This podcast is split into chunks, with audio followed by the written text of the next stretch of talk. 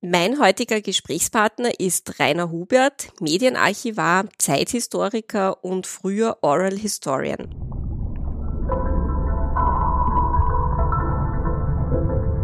Resonanzraum, der Podcast der österreichischen Mediathek.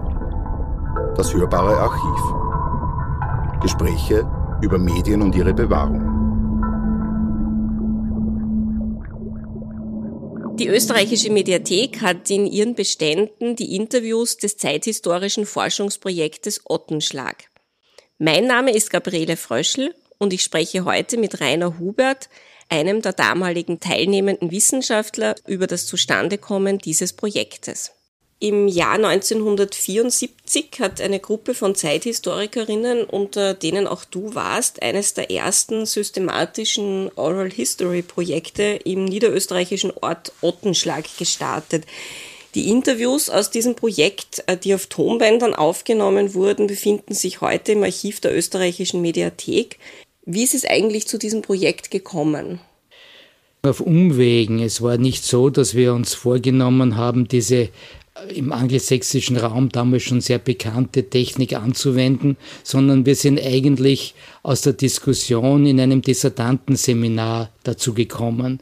Es war das, das Dissertantenseminar, das der spätere Professor Gerhard Jagschitz geleitet hat, wo wir eben jede äh, jede Dissertation, die da geschrieben wurde, sehr ausführlich durchgekaut haben, in mehreren Sitzungen jeweils. Und eine dieser Dissertationen hat, glaube ich, die sowjetische Politik Österreich gegenüber 1945 behandelt und bei der Diskussion darüber hatten wir irgendwie den Eindruck, dass die Quellenlage zu diesem Thema unzureichend sei. In diesem Zusammenhang haben wir ihm überlegt, wie könnte man zusätzliche Quellen aufbringen, wo könnten noch zusätzliche Quellen sein. Und so sind wir eigentlich auf den Gedanken gekommen, naja, vielleicht könnte man mit der Methode der Oral History, mit der Befragung von Zeitzeugen zusätzliches Material schaffen. Das war der Ausgangspunkt, von da haben wir dann gestartet, und haben überlegt, könnten wir irgendeinen, in einem Ort konkret untersuchen, wie sind die Sowjettruppen einmarschiert, wie hat die Bevölkerung reagiert und all dieses. Und so sind wir eben dazu gekommen, Ottenschlag auszuwählen. Von Anfang an haben wir eigentlich nicht nur auf Ottenschlag gezielt, einen sehr stark ländlich geprägten Ort, sondern wollten dem auch eine gleiche Untersuchung in Eberechtsdorf entgegenstellen, also einen Ort, der sehr viel industrieller geprägt war. Allerdings ist es dann aus verschiedenen Gründen äh, zu diesem Vergleich nicht mehr gekommen und so ist eben dieses Ottenschlag-Projekt übrig geblieben. Also das heißt, geboren aus der Not sozusagen, dass keine Quellen vorhanden waren? Es war also nicht so, dass das Interesse an der Oral History am, am Anfang gestanden ist. Allerdings muss ich schon sagen, natürlich hat, haben wir dann sehr bald gefunden, dass das eine sehr spannende neue Methode ist und haben uns damit beschäftigt und auch theoretische Sachen darüber gelesen. Damals war auch schon das Buch vom Niethammer, glaube ich, heraus. Man könnte sagen, in der weiteren Folge ist das dann zu einem Selbstläufer geworden und wir, wir sind natürlich weit über die Besprechung dieser einen Dissertation hinaus und es ist dann zu einem eigenen Projekt eben geworden, das ja dann auch vom Institut für Zeitgeschichte getragen und unterstützt wurde.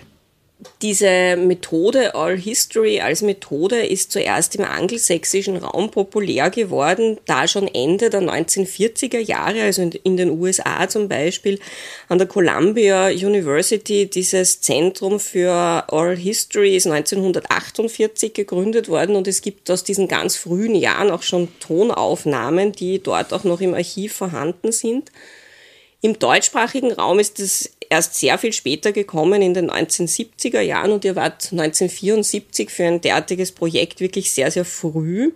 Und man verbindet diese Form der Geschichtswissenschaft auch immer mit einem Perspektivenwechsel. Das heißt, weg von der reinen Politikgeschichte hin zur Alltagsgeschichte. War das auch ein theoretischer Ansatz für dieses Projekt? Also nicht nur, dass man keine Quellen hatte, sondern auch, dass man mehr alltagsgeschichtliche ähm, Quellen mit in die Forschung integrieren wollte? Ich glaube, wie gesagt, dass wir aus anderen Gründen auf die Oral History gestoßen sind, aber natürlich dann sehr bald äh, die Potentialität dieser, dieser neuen Methode erkannt haben und, und uns schon auch für diesen Perspektivewechsel interessiert haben. Und vor allem natürlich in der weiteren Folge, wie wir dann konkret in Ottenschlag die Bewohner interviewt haben, haben wir schon gespürt, dass das also eine sehr interessante äh, neue Sache ist, dass man, dass man also wirklich äh, Geschichte aus einem ganz anderen Blickwinkel betrachtet, wenn man also nicht Herrschaftsdokumente liest und auswertet, sondern mit den Betroffenen im gleichen Zimmer sitzt und sich erzählen lässt, wie sie das damals erlebt haben. Also so gesehen lag es in der Natur der Sache, dass wir diesen Perspektivewechsel, den Oralistry bedeutet, quasi am eigenen Leib miterlebt haben. Die Methode hat uns diese Perspektive, diesen Perspektivewechsel nahegelegt. War in den 1970er Jahren in Wien an der, in der Geschichtsforschung beides neu, die Alltagsgeschichte und die Oral History Methode? Ich glaube schon. Also ich, ich, ich kann das jetzt nicht autoritativ versichern, aber meiner Erinnerung nach schon war das, war das ein, ein neues Feld und ich glaube auch gar nicht, dass wir das so, so bereits so genannt haben. Ob der Ausdruck Alltagsgeschichte damals gefallen ist, weiß ich gar nicht. Wir hatten schon den Eindruck, dass wir da was Neues machen, was, was ungemein Spannendes. Es, es, äh, man muss sich ja vorstellen, es waren ja so Dissertanten, Dissertantinnen, die plötzlich äh, sich auf ein Thema draufgestürzt haben, dass sie ja im Grunde abgehalten hat, ihre eigene Dissertation fertigzustellen, weil wir ja doch einige Zeit hinein investiert haben. Wir haben, es waren dann keine Besprechungen eigentlich des Dissertantenseminars mehr, sondern es waren Besprechungen über das Ottenschlag-Projekt. Und wir haben da sehr viel Energie hineingesteckt, einige Zeit lang. Also hat uns diese neue, diese neue Sicht doch beträchtlich gespannt. Vor und auch nach Ottenschlag, ne, nach der eigentlichen Befragung. Das war aber dann für dich auch so. Also deine Dissertation hatte eigentlich ursächlich nichts mit diesem Thema zu tun und auch nicht mit dieser Methode der Geschichtswissenschaft. So ist es, so ist es, ja. Wo allerdings meine Dissertation war damals schon fast fertig, aber immerhin, natürlich, es, es hat auch mich ein bisschen Zeit gekostet und andere hat es wahrscheinlich mehr Zeit gekostet, die, die in einem früheren Stadium ihrer Arbeit waren. Diese ähm, Projekte mit lebensgeschichtlichen Interviews, die dienen ja auch immer wieder dazu, dass man sich Gesellschaftsgruppen widmet, die lange Zeit keine Stimme hatten oder die in der Quellenlage unterrepräsentiert waren. Also es ist klassische äh, Projekte dieser Art sind frauengeschichtliche Projekte, sind Projekte mit Minderheiten, sind Projekte, die natürlich dann in den 1980er Jahren stärker gestartet wurden, Projekte mit Opfern der, des Nationalsozialismus. War das für euch auch ein Aspekt, dass man sagt, man lässt äh, Menschen zu Wort kommen, die sonst in der Geschichtswissenschaft und in der Quellenlage unterrepräsentiert sind? In gewisser Weise schon, allerdings eben ist es da nicht um Minderheiten gegangen, sondern eher um Mehrheiten, die sich nicht ausdrücken in, de, in den Quellen. Äh, die Bewohner Ottenschlags stellen ja insgesamt gesamtösterreichisch gesehen ja nicht unbedingt eine Minderheit dar, sondern es ist halt ländliche Bevölkerung gewesen. Aber diese ländliche Bevölkerung, was war die Stimme von, von, von denen? Also und das war uns schon klar, dass, dass hier auf einmal äh, Leute ihr Geschichtsbewusstsein artikulieren, die man in den, in den schriftlichen Quellen kaum oder nur äh, in gefilterter Form zu hören bekommt. Das war vielleicht nicht der Ausgangspunkt unseres Projektes, dass wir also bisher Ungehörtes äh, hörbar machen wollten, aber wir haben sehr bald begriffen, dass das sehr wohl der Fall ist, wenn man mit der Interviewmethode ins Feld geht. War da für dich auch was dabei, weil du sagst, der Blick auf die Geschichte, war für dich was dabei, was dich überrascht hat? Welchen Blick Menschen auf die Geschichte hatten? Es war für uns alle, glaube ich, überraschend. Man muss ja bedenken, die meisten von uns waren Stadtbewohner, äh, Anfang, der, Anfang, Mitte der 20 mit nicht sehr viel Lebenserfahrung und auf einmal kommen wir in einen, in einen Ort, mit einer Bevölkerung, die den Krieg miterlebt hat und uns jetzt lang Geschichten erzählt hat. Das war für uns überraschend. Allein schon das Ambiente war für uns überraschend und die Art zu sprechen war überraschend. Die, auch der Dialekt war für uns manchmal schwer verständlich. Also es war eine, eine Situation, die sehr neu für uns gewesen ist. Und die meisten von uns haben ja auch keine Erfahrung in der Interviewmethode gehabt. Also wir sind hier ins kalte Wasser hineingesprungen und es war eigentlich das meiste für uns eine Überraschung. Jetzt beeinflusst diese Überraschung ja auch irgendwie das Gespräch und die äh, Möglichkeit, diese Quellen herzustellen. Also man sollte bei dieser Methode der Geschichtswissenschaft ja nicht vergessen, dass es Sympathie, Antipathie in Gesprächssituationen gibt. Du hast geschildert, es kommt so quasi eine, eine junge Stadtjugend trifft auf ältere Landbevölkerung. Wie sehr war ich das bewusst, dass das Einfluss auf die Art hat, wie diese Quellen entstehen und wie sehr war das ein Thema der Projektplanung oder ist das etwas, was euch erst im Projekt aufgefallen ist und wo man dann nach Abschluss des Projektes festgestellt hat, was da eigentlich passiert ist? Das war von Anfang an ein Thema. Über das, haben, über das haben wir immer wieder gesprochen, das weiß ich noch.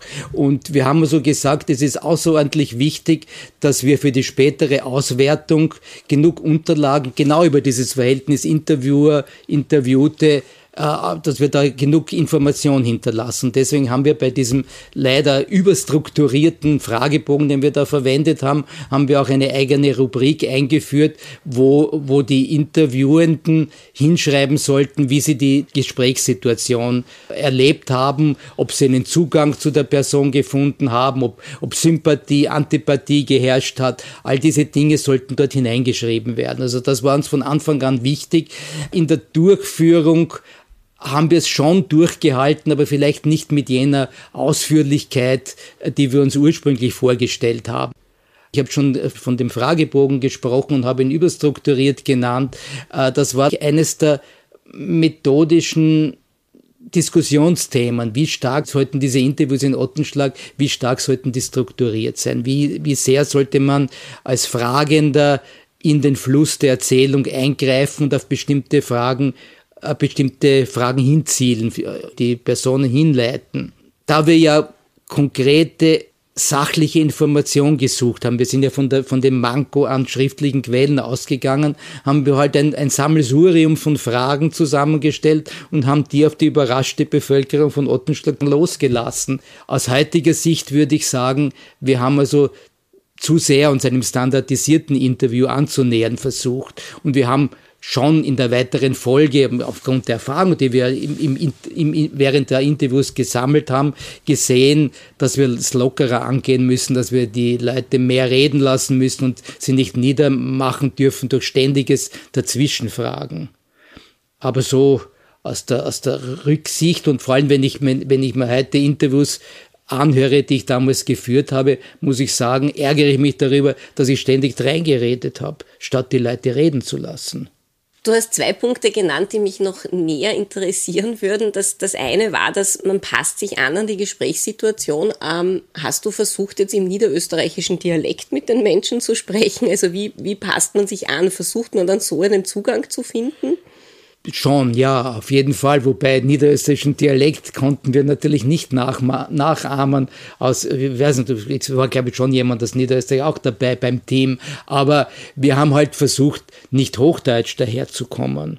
Und das war durchaus möglich. Also wir haben, wir haben uns halt uns, unseres äh, angeborenen Dialekts bedient. Die, diese Möglichkeit hat, glaube ich, jeder von uns gehabt. Und das war uns schon bewusst, dass wir da nicht äh, äh, daherkommen dürfen wie, wie die, die großen Wissenschaftler aus Wien. Also wir haben in Sprache und in, so wie wir uns angezogen haben, haben wir uns schon versucht anzupassen, um eben das Klima von Anfang an günstig zu stimmen. Also man hat sich sozusagen ein bisschen verkleidet, sprachlich und in dem, wie man. Ja, nicht, ich würde nicht sagen bewusst, aber, aber, aber ja, wir haben, wir haben, wir haben halt versucht, uns möglichst locker zu geben und äh, der, Beginn des Gespräches, das war uns schon klar, sollte eher ein Geplauder sein und vielleicht, dass man es dahin kriegt, dass die, die Person, mit der man da spricht, vergisst, dass da ein Mikrofon steht und dass man sich halt unterhält. Das war uns, das war uns schon ein Anliegen. Und das war tatsächlich methodisch vorher durchdacht. Also das, das hat man sich vorher so überlegt, bevor das man dann ins schon, Feld ja, schon, ist. schon, schon, natürlich. Und äh, zum Beispiel der Gerhard Jagdschitz hat natürlich schon auch Interviewerfahrung gehabt und der hat uns das natürlich auch gesagt, wie, wie, wie man das geschickt machen sollte. Und so gesehen haben wir schon ein bisschen eine Einschulung auch gehabt und haben auch darüber nachgedacht, wie man es wie machen müsste. Einen zweiten Punkt, den du erwähnt hast, war, dass du gesagt hast, ihr hattet zu wenig Quellen und ihr hattet zu wenig Informationen und ihr seid doch in diesen Ort gekommen, um Informationen, um Sachinformationen zu bekommen. Jetzt ist ja die Erinnerung doch irgendwie relativ unzuverlässig. Hat das geklappt? Konnte man tatsächlich Sachinformationen bekommen? Weil das ist auch eine Frage, ob diese Methode der Geschichtswissenschaft tatsächlich dazu dient, Sachinformationen und Fakten zu generieren. Das war sicher eines der Ergebnisse, darauf zu kommen, dass das nicht geht oder nur sehr bedingt geht. Bei diesem Versuch, Fakten festzustellen, sind wir bald an Grenzen gestoßen. So genau war die Erinnerung nicht. Ja, wir konnten differenzieren zwischen zwei, drei Wellen von Russen, die durch Ottenschlag durchgezogen sind 1945, aber wirklich feste Fakten mit Interviewmethode zu kriegen, da sind wir sehr bald an Grenzen gestoßen. Also es geht bei der Interviewmethode mehr darum, Meinungen, Bewusstsein, Erinnerungen an Persönliches aufzufangen, als sie als eine Methode zum Faktenfeststellen zu verwenden. Das war für uns in gewisser Weise neu. Das ist die Stelle, drei Ausschnitte mit Erlebnissen einer Gastwirtin anzuhören. Die Angst vor den Russen, das Machtvakuum und schließlich die Besetzung selbst. Wir haben uns gefürchtet. Wir haben uns unerhört gefürchtet, weil es immer geheißen hat, sie Genickschüsse und so. Und mhm. Kinder da schießen und das. Die Propaganda Kinder war ja schrecklich. Das war, der Propaganda? Ja, die Propaganda im, gerade im Radio, nicht? Aber durch den Radio waren wir alle eingeschüchtert. Da war ja alles enthauptet, es war keine Gendarmerie, es war nichts, mhm. nichts war. Nicht?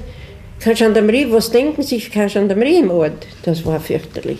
Jeder hat sich genommen, was er wollte. Auch die, die hiesige Bevölkerung hat mich beraubt. Auch? Also sehr sogar, sehr sogar, sehr sogar, ja, sehr sogar. Zum Beispiel, wir haben eine, eine Wasserpumpe gehabt im Garten, so, eine, so, eine, wo so, so ein rundes Rall ist und da ist ein Holz mhm. drin, da hat man so gepumpt und da ist es in den Gemüsegarten geflossen, das Wasser zum Gießen. Das haben sie mir ausgehoben und gestohlen. Keine Sense habe ich da heute im Haus, weil hinten war alles bombardiert, war alles offen. Keinen Rechen, kein landwirtschaftliches Werkzeug haben sie mir entführt. Sie haben einen Pflug gestohlen, einen eisernen Pflug haben sie mir gestohlen. Und dann sind die Russen gekommen. Dann sind die Russen gekommen. Was haben die Russen eigentlich gemacht? Sind die, sind die reingekommen, haben die gleich die ganze Gemeinde äh, revolutioniert gewissermaßen? Ja, also sie haben, sie haben in erster Linie haben sie requiriert, nicht, haben sie ihr Essen besorgt aus den Bauernhöfen. Na, haben Sie das persönlich gemacht oder haben Sie, haben Sie zum Bürgermeister gesagt, Bürgermeister, du musst uns das und das stellen? Ja, der Bürgermeister hat stellen müssen zum Beispiel Betten. Also der Kommandantur Betten und da musste ich auch fünf Betten dazu liefern, komplett. Samt dem Bettgestell alles. Du hat alles dabei und nichts mehr zurückgerückt.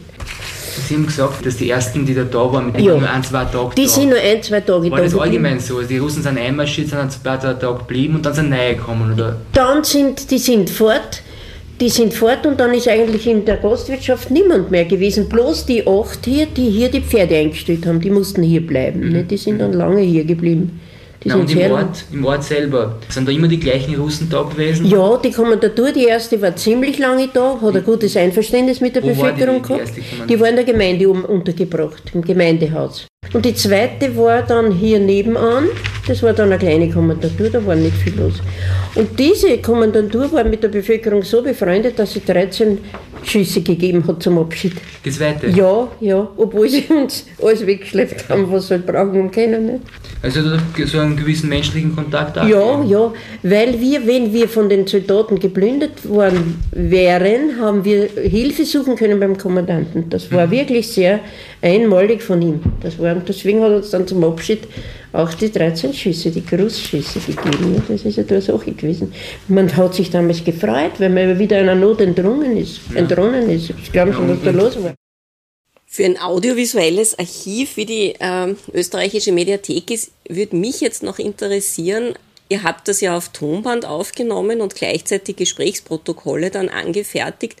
Es ist ja sehr oft bei Projekten dieser Art, dass das Tonband und diese, dieser Mitschnitt eigentlich nur ein Hilfsinstrument ist für die Erstellung dann eines Transkripts und diese Tonbänder dann einen geringeren Wert gehabt haben, beziehungsweise überhaupt nicht aufgehoben wurden und was überlebt hat, ist das Transkript des Gesprächs. War bei euch von Beginn an klar, weil auch diese Tonbänder aufgehoben wurden, dass das einen eigenen, einen genuinen Wert hat, dieses Tonband? Ja, das kann ich wirklich bestätigen. Das war so. Also wir haben von Anfang an gesagt, das Tonband, äh, die eigentliche Tonaufnahme, das ist die Quelle, um die es geht. Wahrscheinlich stark auch beeinflusst dadurch, dass der Gerhard Jakschitz ja ein, ein Pionier der audiovisuellen Medien war und daher auch theoretisch sich einiges überlegt hat.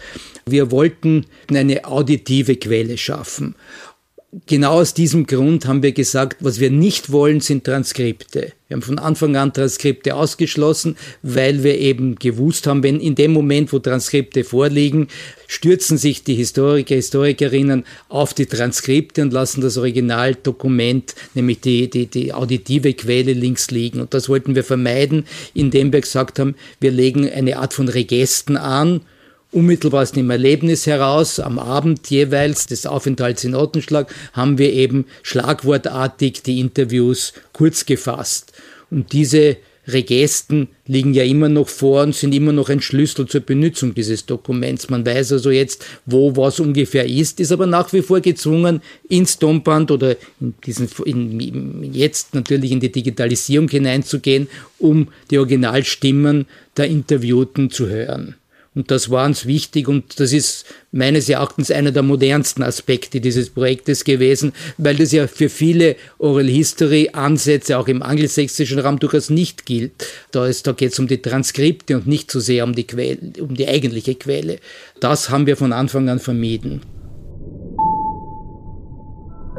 Das war eine Folge von Resonanzraum, der Podcast der österreichischen Mediathek.